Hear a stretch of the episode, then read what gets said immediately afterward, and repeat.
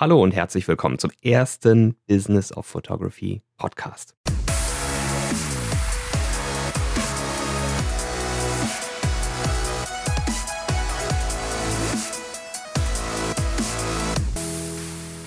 Ich bin mega gespannt, in welche Richtung das Ganze hier gehen wird. Ich habe mir gedacht, ich fange jetzt einfach mal an. Denn ich bin ein Macher und ähm, wollte jetzt nicht lang fackeln. Ich hatte einfach Bock drauf und habe mir gedacht, jetzt starte ich einen Podcast. Ich finde es mega geil, dass du dabei bist. Ähm, ich habe keine Ahnung, wie viele jetzt äh, zuhören werden und ähm, habe auch gar keine Ambitionen, irgendwie jetzt der große Mega-Podcaster zu werden. Da gibt's andere. Ich habe, wie gesagt, einfach Bock drauf und ich mache es jetzt einfach mal und ähm, ja, hoffe, dass dir die Inhalte, die ich dann hier äh, in der nächsten Zeit in diesem Format präsentieren werde, dir und deinem Business weiterhelfen und deinen Erfolg vergrößern. Ich habe ja eine kleine Mission. Meine Mission oder das, warum ich das Ganze mache, ist ja, ähm, weil ich so ein bisschen die Branche verbessern möchte. Also ich möchte versuchen, dass äh, Fotografen ein besseres Mindset bekommen, ähm, dass sie verschiedene Dinge einfach richtig machen, die für die Branche meines Erachtens essentiell sind. Und das ist eben mein Antrieb und äh, der Antrieb hinter diesem Podcast. Und da sind wir eigentlich auch schon beim Thema, denn wie ihr ja mittlerweile mitbekommen habt, habe ich ja diese sogenannten Themenwochen eingeführt. Ähm, das heißt, jede Woche wird es zu einem Thema verschiedene Inhalte geben und diese Inhalte werden in meinem Newsletter angekündigt, sodass ihr auf jeden Fall immer Bescheid wisst, was ihr wann erwarten könnt und was eben wann auf welcher Plattform entsprechend präsentiert wird und natürlich auch zu welchem Thema. Insofern lade ich euch ein, meldet euch für diesen Newsletter an. Es ist keine Spam-Attacke-Maschine, es ist ein super geiles Ding, wo ich mir auch immer wieder neue Gedanken machen werde, schöne Inhalte dort einzubinden, ähm, sodass ihr alle davon auf jeden Fall was habt. Insofern, ja, scheut euch nicht, äh, ihr könnt es jederzeit wieder abbestellen, macht's einfach mal und äh, schaut euch das Ding einfach an. In meiner ersten Podcast-Episode wollte ich auf der einen Seite mich natürlich vorstellen, denn ich glaube, viele, die auf Instagram aktiv sind, haben das vielleicht irgendwann mal mitbekommen, wer ich so bin. Aber ähm, die Geschichte äh, habe ich, glaube ich, mittlerweile schon zehnmal erzählt, weil es einfach jedes Mal wieder nach 24 Stunden weggeht. Und ich glaube, gerade die Neuen, die dazugekommen sind auf Instagram, die haben äh, noch gar keine Ahnung, wer ich eigentlich wirklich bin. Und das wollte ich eigentlich mit der ersten Podcast-Episode mal ein bisschen anreißen und ähm, mit euch gemeinsam meinen Weg durchgehen, der, glaube ich, auch ganz interessant für den einen oder anderen sein kann. Und äh, vielleicht könnt ihr da auch schon ein bisschen was mitnehmen. Und ansonsten ist das natürlich auch am Ende wieder, wenn wir dann wieder zurück zum Thema kommen, auch die Geschichte meines Antriebs. Also warum ich eigentlich das tue, was ich tue. Denn ich habe mir das, was ich jetzt gerade mache, alles ausgesucht und mache das freiwillig und ähm, nicht, weil ich mich irgendwo mal irgendwann beworben habe und jetzt plötzlich in so einem, ja, manche nennen das Hamsterrad, ähm, dort gefangen bin. Nein, ich mache das tatsächlich alles freiwillig. Dann würde ich sagen, fangen wir einfach mal an. Ich bin, für alle, die das bisher noch gar nicht mitbekommen haben, Daniel Edlauer. Ich bin Fotograf seit 2012. Seit 2013 verdiene ich Geld damit und seit 2014 mache ich das Ganze hauptberuflich ein sehr, sehr schneller Weg für jemanden, der vorher eigentlich was völlig anderes gemacht hat. Aber, und das ist am Ende des Tages tatsächlich dann einfach so, eine Leidenschaft ist oft ein sehr, sehr, sehr, sehr großer Antrieb. Ich bin, äh, wenn wir mal ganz von vorne anfangen, äh, geboren in einer Stadt namens Geilenkirchen. Die ist so nahe der holländischen Grenze. Nächste größere Stadt wäre Aachen. Und in Aachen habe ich dann tatsächlich auch meine Ausbildung gemacht. Meine Ausbildung war zum Mediengestalter. Das heißt, ähm, also so ganz weit weg war das noch gar nicht. Ich habe in der Ausbildung auch ganz kleine Teile der Fotografie irgendwie gehabt, aber hätte nie gedacht, dass ich das mal irgendwann beruflich machen werde. Ich muss also sagen, dass ich als Kind schon sehr, sehr, sehr gerne fotografiert habe, so dass also kürzlich, als ich dann, keine Ahnung, ich glaube vor einem Jahr oder so meiner, wobei das war nicht, das war nicht letztes Jahr, das war dann eben so um, rund um 2014, meiner Oma dann erzählt habe, du, ich bin jetzt Fotograf, dann sagte sie, ach Jung, das hast du immer schon gern gemacht. Hm? Manchmal muss man auf seine Oma hören. Mm, ja, und ich habe dann in der Ausbildung natürlich ganz viel auch über Bildbearbeitung gelernt. Das ist also alles das, was mir heute wirklich richtig, richtig gut weiterhilft, ähm, um schnell und effizient arbeiten zu können in diesem Bereich. Dann habe ich aber nach der Ausbildung ähm, so ein bisschen einfach den Background noch lernen oder vertiefen wollen und habe dann Medienwirtschaft studiert und dann fing die Reise eigentlich an, spannend zu werden. Also im Studium selber habe ich mich ganz intensiv mit Social Media beschäftigt. Da äh, fing das Ganze gerade an mit StudiVZ und äh, hast du nicht gesehen, die ganzen Konsorten und ähm, habe da sozusagen mir eine kleine Expertise aufgebaut. Diese Expertise hat dazu geführt, dass ich dann ähm, ja zum Ende des Studiums mit ein paar ja, Kollegen und Buddies eine, ein Startup gegründet habe in Bonn. Und dieses Startup war auch eine Art Social Network. Wir haben uns da überlegt, dass es vielleicht interessant wäre, für verschiedenste Gruppierungen äh, eigene Social Networks anzubieten. Das heißt also, wir haben im Grunde einen Social Network Baukasten gemacht einen Community-Baukasten und äh, hatten die Idee, dass das vielleicht ganz interessant sein könnte. Ich äh, habe dann aber relativ schnell irgendwie für mich gemerkt, dass das nicht das ist, was ich irgendwie mein Leben lang machen möchte. Hab äh, dann nach anderthalb Jahren meinen Hut gezogen, meine Anteile verkauft und bin aus dem Unternehmen ausgestiegen. Habe dann äh, eine kleine eigene Mini-Agentur, Social-Media-Agentur gegründet und habe einige freie Projekte gemacht und ähm, auch größere kommerzielle Projekte. Ich habe zum Beispiel äh, die Bayer AG begleitet bei der Ausarbeitung einer Social Media Strategie oder auch einer, einem, eines Social Media Leitbildes, das es bis dahin im Unternehmen noch gar nicht gab. Mm, wir müssen daran denken, dass wir sprechen hier gerade so von 2007, 2008, also das ist schon zehn Jahre her. Da war das Thema Social Media äh, noch nicht so omnipräsent in den Unternehmen, wie es eben heute so ist ja, das, das war eine relativ spannende Zeit, die ich ja auch relativ, ja, nicht, nicht so lange, aber doch deutlich, ich glaube, zwei Jährchen durchgezogen habe. Und wie, das ist bei mir echt seltsam. Alle zwei Jahre passieren bei mir Sachen, die irgendwie wieder zu einer Revolution geführt haben. Ich finde, das ist eigentlich eine ganz gute Sache. Ich habe irgendwie auch vor kurzem mitbekommen, dass das bei Calvin Hollywood auch gar nicht anders ist. Also auch er äh, versucht alle zwei Jahre irgendwie neue Elemente zu machen und sich selbst so ein bisschen neu zu erfinden. Das habe ich äh, tatsächlich dann auch in der Zeit gemacht und bin dann nach zwei Jahren in die Agenturwelt eingestiegen und konnte mit meiner Expertise im Bereich Social Media dann auch große Agenturen überzeugen, mich dann einzustellen, dass das Sinn macht, jemanden in dem Bereich zu haben.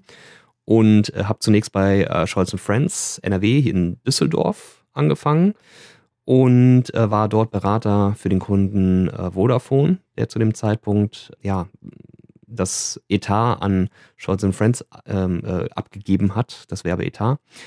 Und auch da habe ich wieder relativ schnell gemerkt, irgendwie ist das nicht das, was ich irgendwie mein Leben lang machen möchte. Ähm, es war eine blöde Sandwich-Position, der Kunde wollte was, mein, meine Chefs wollten was und ich wollte was ganz anderes. Insofern ähm, hatte ich nicht das Gefühl, dass ich als Experte wahrgenommen werde, sondern eher als äh, Fußabtreter für beide Seiten. Habe mich dann auch da relativ schnell entschlossen, dass ich das nicht haben muss ja, ich bin dann in eine kleinere Agentur gewechselt und äh, bin dort vier Jahre lang geblieben. Das Schöne war, dass diese kleine Social Media Agentur ja entsprechend klein war, logisch. Und habe dort äh, mein, mein gesamtes Team aufbauen können. Das war halt wirklich großartig, weil ich da alle Freiheiten hatte, wirklich selbst agieren zu können. Und habe äh, mir da echt ein, ein wirklich geiles Team rund um mich herum äh, eingestellt und, und aufgebaut und äh, gemeinsam mit dem Chefs wirklich schöne Projekte auch äh, bekommen und schöne Kunden gehabt. Also es war wirklich eigentlich so ähm, agenturtechnisch gesehen, ähm, war das die, die beste Zeit.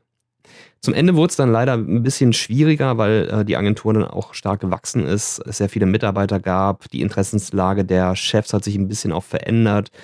Und ähm, das war dann nicht mehr so ganz konform mit dem, was ich irgendwie wollte. Und dann ist das leider zu weit auseinandergegangen. Und das ist halt einfach so, manchmal gehen die Dinge eben auseinander, gerade in einem Angestelltenverhältnis. Und dann, ja, ist es einfach wichtig, dass man an der Stelle dann irgendwann den Hut zieht und äh, einfach sagt, okay, dann bevor es jetzt ganz schlimm wird, gehe ich lieber. Da die Chefs nicht gehen wollten, musste ich das machen.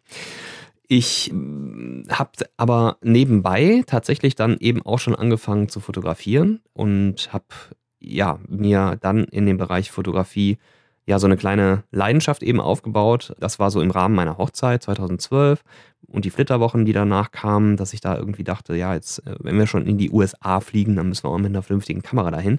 Und das war dann so der ausschlaggebende Punkt, dass ich mich halt mit Kameras beschäftigt habe und bin letztlich dann tatsächlich äh, bei einer guten Kamera gelandet, äh, einer Canon 7D. Das war meine allererste Kamera. Und äh, mit der bin ich dann in die USA und habe da äh, wirklich sehr, sehr geile Landschaftsaufnahmen gemacht, sehr coole, ja, einfach Reportage-Style auch, so unsere gesamte Reise dokumentiert. und hatte mega viel Spaß dabei. Und das war tatsächlich dann der Turnaround. Da habe ich gemerkt, oh Mann, wie geil ist das denn? Habe wirklich eigentlich von der ersten Sekunde an mit dieser Kamera so fotografiert, wie ich heute immer noch fotografiere. Also es hat sich einfach nicht verändert. Und deswegen glaube ich, dass das in uns drin ist. Also irgendwas steckt in uns drin, dass wir bestimmte Talente haben. Und wenn wir auf das richtige Medium treffen, mit dem wir dieses Talent oder ja, diese, diese Aufgabe erfüllen können, dann ist das so ein bisschen wie Harry Potter, der irgendwie seinen Zauberstab in der Hand hält und dann äh, sprühen die Funken und dann äh, kommt das Kribbeln und dann weiß man genau, alles klar, hier bin ich richtig. Und so ungefähr war das dann eben bei mir auch. Und ähm, ja, habe dann mit diesem Gefühl eigentlich, ja, mein ganzes Business aufgebaut. Und das ging eben alles sehr, sehr schnell. Mein erster Job war tatsächlich, also mein erster bezahlter Job war tatsächlich eine Hochzeit, weil in der Agentur, in der ich gearbeitet habe, äh, ein Kollege war, dessen Vater nochmal heiraten wollte und die einen Fotografen gesucht haben. Und er sagte immer, äh, du fotografierst doch, mach du das doch. Und ich halt, äh, hm, Hochzeiten, hm, ich weiß nicht, ich habe bisher noch nie Menschen fotografiert. Ich habe immer nur Bäume und Landschaften und Tiere fotografiert, äh, denen das egal ist. Aber ja, wusste ich nicht so richtig, was ich da machen sollte und habe dann für mich beschlossen, okay, ähm, das probiere ich aus. Ich springe da ins kalte Wasser, mache das einfach, habe mich mit dem Paar getroffen, habe denen gesagt, ich habe keine Ahnung, was da passieren wird. Ich weiß es nicht, ich habe das noch nie gemacht, aber ich werde alles dafür tun, mir alles anzueignen, was ich für diesen Tag brauche, um wirklich den allerbesten Job abzuliefern. Bitte bezahlt mir nichts im Vorfeld, sondern schaut euch hinterher die Fotos an und überlegt euch, was euch das wert ist. Und so habe ich meine ersten 500 Euro verdient. Das war eigentlich der, der Shift. Also danach wusste ich eigentlich, oder eigentlich schon am Tag der Hochzeit wusste ich, ähm, dass ich das gerne öfter machen möchte und dass das vielleicht eine echte Alternative sein kann. Hochzeit Nummer zwei kam ganz schnell, denn auf der ersten Hochzeit war es halt der Papa und äh, die Schwester von meinem Kollegen, also die Tochter des Bräutigam, die wollte im gleichen Jahr heiraten und äh, die suchte ebenfalls noch einen Fotografen. Und da lag das auf der Hand, dass man halt den Typen nimmt, äh, den man schon mal gesehen hat. Und das war halt ich. Ja, dann haben wir das an der Stelle tatsächlich auch so durchgezogen und dann hatte ich auch relativ schnell meine zweite Hochzeit, die auch schon voll bezahlt war. Es war nicht viel Geld, aber es war auf jeden Fall was Vierstelliges. Und das ist halt äh, für die zweite Hochzeit, glaube ich, eigentlich schon eine ganz coole Sache. Das, das ähm, traut sich vielleicht nicht jeder. Ich hatte ein relativ gutes Standing und ich glaubte auch, dass ich genug schon weiß, um auch diesen zweiten Job noch besser abliefern zu können als den ersten. Und am Ende war das sogar so. Also ich zeige diese Fotos der zweiten Reportage immer noch heute und ich bin teilweise echt verblüfft, was ich da hinbekommen habe, obwohl ich eigentlich null Ahnung hatte. Ich habe das schon mal in einer, in einer Instagram-Story erzählt. Man muss sich auf der Zunge zergehen lassen, dass ich die erste Hochzeit kontinuierlich, weil ich es einfach nicht besser wusste, mit einer 50. fotografiert habe. Ja? Das ist schon fahrlässig. Ich weiß nicht, wie ich es geschafft habe, ruhige Fotos hinzubekommen, also keine verwackelten Fotos hinzubekommen.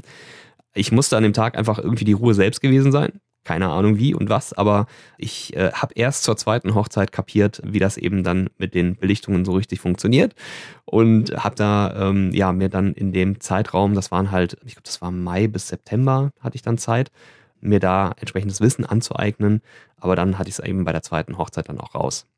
Ja, das sind eben so Dinge, die dann eben dann ja so kommen. Okay, das war die zweite Hochzeit. Die dritte Hochzeit kam dann über meinen Mentor und äh, der kam ins Spiel hm, ich glaube, kurz nach meiner ersten Hochzeit, genau. Mein Mentor, Manuel, hat mir von Anfang an eigentlich die, die Kritik gegeben, die ich brauchte. Denn wenn alle um dich herum ausflippen und sagen, boah, was sind das für geile Fotos? Und deine Kunden kommen und sagen, oh Mann, das sind so geile Fotos. Und dann da draußen zeigst du das und alle ähm, da draußen, alle, äh, denen du das zeigst, die schreien auch alle auf, oh, was sind das für geile Fotos? Dann brauchst du jemanden, der dir sagt, nee, das Foto hier ist nicht geil. Und ich sage dir auch warum. Und das ist extrem wichtig, dass man das hat. Das ist vielleicht schwierig für den einen oder anderen, so jemanden zu finden. Bei mir war es einfach auch absoluter purer Zufall. Ein gemeinsamer Bekannter hat uns zusammengebracht und gesagt, ey, hör mal, äh, der will fotografieren und äh, du, du willst ein bisschen mehr äh, Marketing wissen. Warum tut ihr euch nicht zusammen und helft euch gegenseitig? Das war die perfekte Kombi.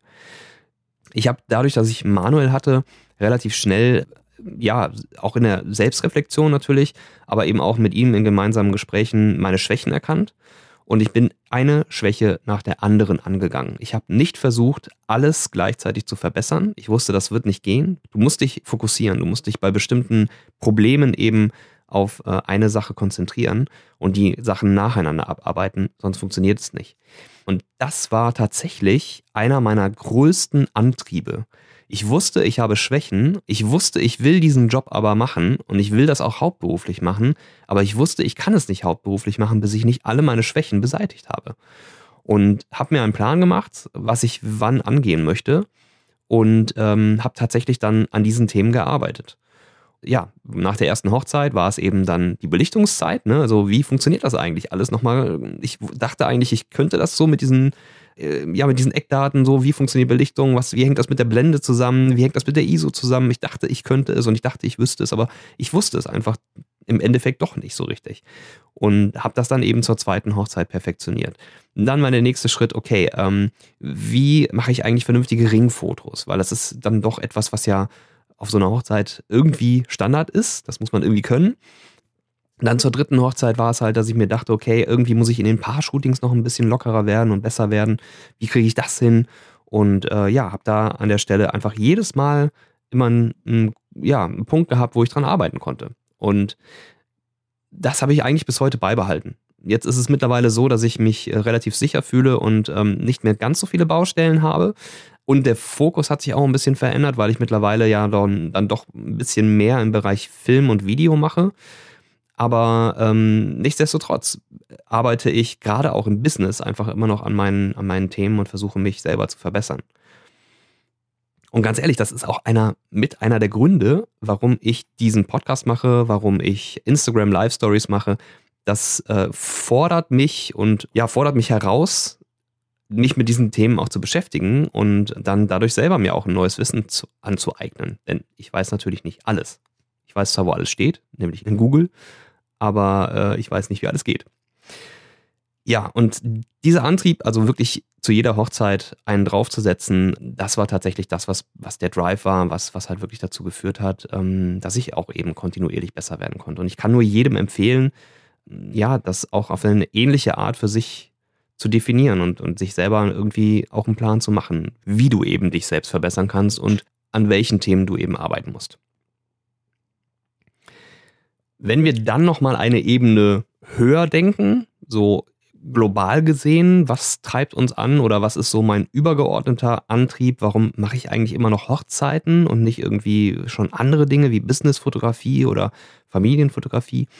Ich muss dazu sagen, ich habe ähm, eigentlich am Anfang meiner Fotokarriere relativ viel gemacht. Also ich habe mich tatsächlich auch mit Familienfotografie beschäftigt. Ich habe auch Business-Shootings gemacht, ähm, habe auch selbst freie Shootings gemacht im Bereich Business, dass ich irgendwelche Freunde in Sackos gesteckt habe und da wirklich was gemacht habe, was ich selber wollte. Und muss aber am Ende des Tages sagen, dass mich eigentlich nichts so geflasht hat wie Hochzeiten. Es ist halt, wenn ich vorne bei dem Bräutigam in der Kirche stehe und sehe, wie der wie der da abzappelt und äh, total nervös ist und nicht weiß so richtig, wohin mit sich. Alle Augen sind auf ihn gerichtet. Äh, er fühlt sich mega unwohl und ich kann es voll nachvollziehen. Mm, und dann setzt die Musik ein und dann geht die Flügeltür auf und dann kommt da diese Braut rein. Und ich finde, das ist immer noch ein magischer Moment. Das, das flasht mich einfach immer noch. Und äh, auch nach, nach so vielen Jahren noch, ja, so viele Jahre sind es jetzt auch nicht, aber es ist halt äh, tatsächlich eigentlich so die längste Phase meines Lebens, in der ich etwas kontinuierlich mache.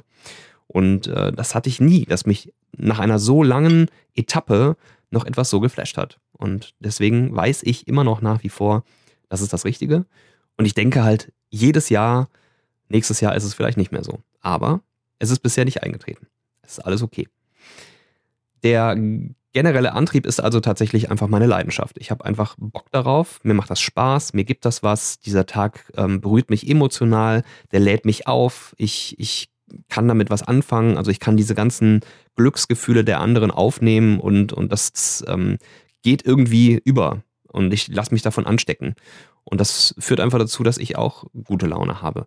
Viele andere Fotografen sagen, das ist so eine Blase, in der man, in die man da reinkommt. Also ich, ich ähm, sehe das ein bisschen anders. Wenn man das so als Blase sieht, dann hat man einen ganz guten Hebel im Kopf, wo man sagen kann, alles klar, Arbeitsmodus ein, Arbeitsmodus aus. Ich empfehle euch aber als Selbstständige oder als Unternehmer diesen Hebel nicht zu haben. Als Arbeitnehmer ist es total wichtig, diesen Hebel zu haben, damit du irgendwie abschalten kannst und eine Work-Life-Balance für dich schaffst, weil du eben manche Dinge auf der Arbeit machen musst, auf die du keinen Bock hast. Du bist aber Unternehmer und du bist dein eigener Herr und du entscheidest über deine Arbeitsweise und über das, was du tust. Und deswegen dürfte es theoretisch auch keine Arbeit geben, die du nicht gerne machst. Klar, es gibt so Dinge, die müssen wir machen, Steuern zum Beispiel oder Abrechnungsgeschichten oder so. Ähm, aber wenn dich das wirklich wurmt und du echt da mega keinen Bock drauf hast, dann findest du auch Mittel und Wege, sowas auszulagern. Und deswegen empfehle ich dir diesen Hebel im Kopf, dieses Arbeitsmodus ein, Arbeitsmodus aus, dass du den ablegst. Lass dich einfach von dem, was du machst, anstecken und nimm das mit in dein Privatleben. Denn die Gefühle, die du auf der Arbeit oder durch deine Arbeit entwickelst, das sollten ja positive Gefühle sein. Die solltest du mit nach Hause nehmen, weil dadurch steckst du ja auch wieder andere in deiner Umgebung an, in deiner, ähm, in deinem Freundeskreis oder in deinem Familienkreis. Und letztlich ist dann der Antrieb, den du hast, ansteckend für andere. Und ich finde, das ist eine ganz tolle Sache. Deswegen Fotografen, die sagen, Hochzeiten, das ist, das ist so eine Blase, das ist nichts echtes. Ich glaube, dass das Problem, was sie haben, in, in ihrem Privatleben liegt dass sie irgendwie das Gefühl haben, dieses Glück, diese, ja, dieses, dieses Schöne auf den Hochzeiten, das habe ich privat nicht. Und deswegen ist es für mich eine Blase. Ich komme in eine Welt, in der plötzlich alle gute Laune haben. Und äh, in meinem Privatleben gibt es das eben nicht. Und ich glaube, dass das tatsächlich so der Ursprung ist.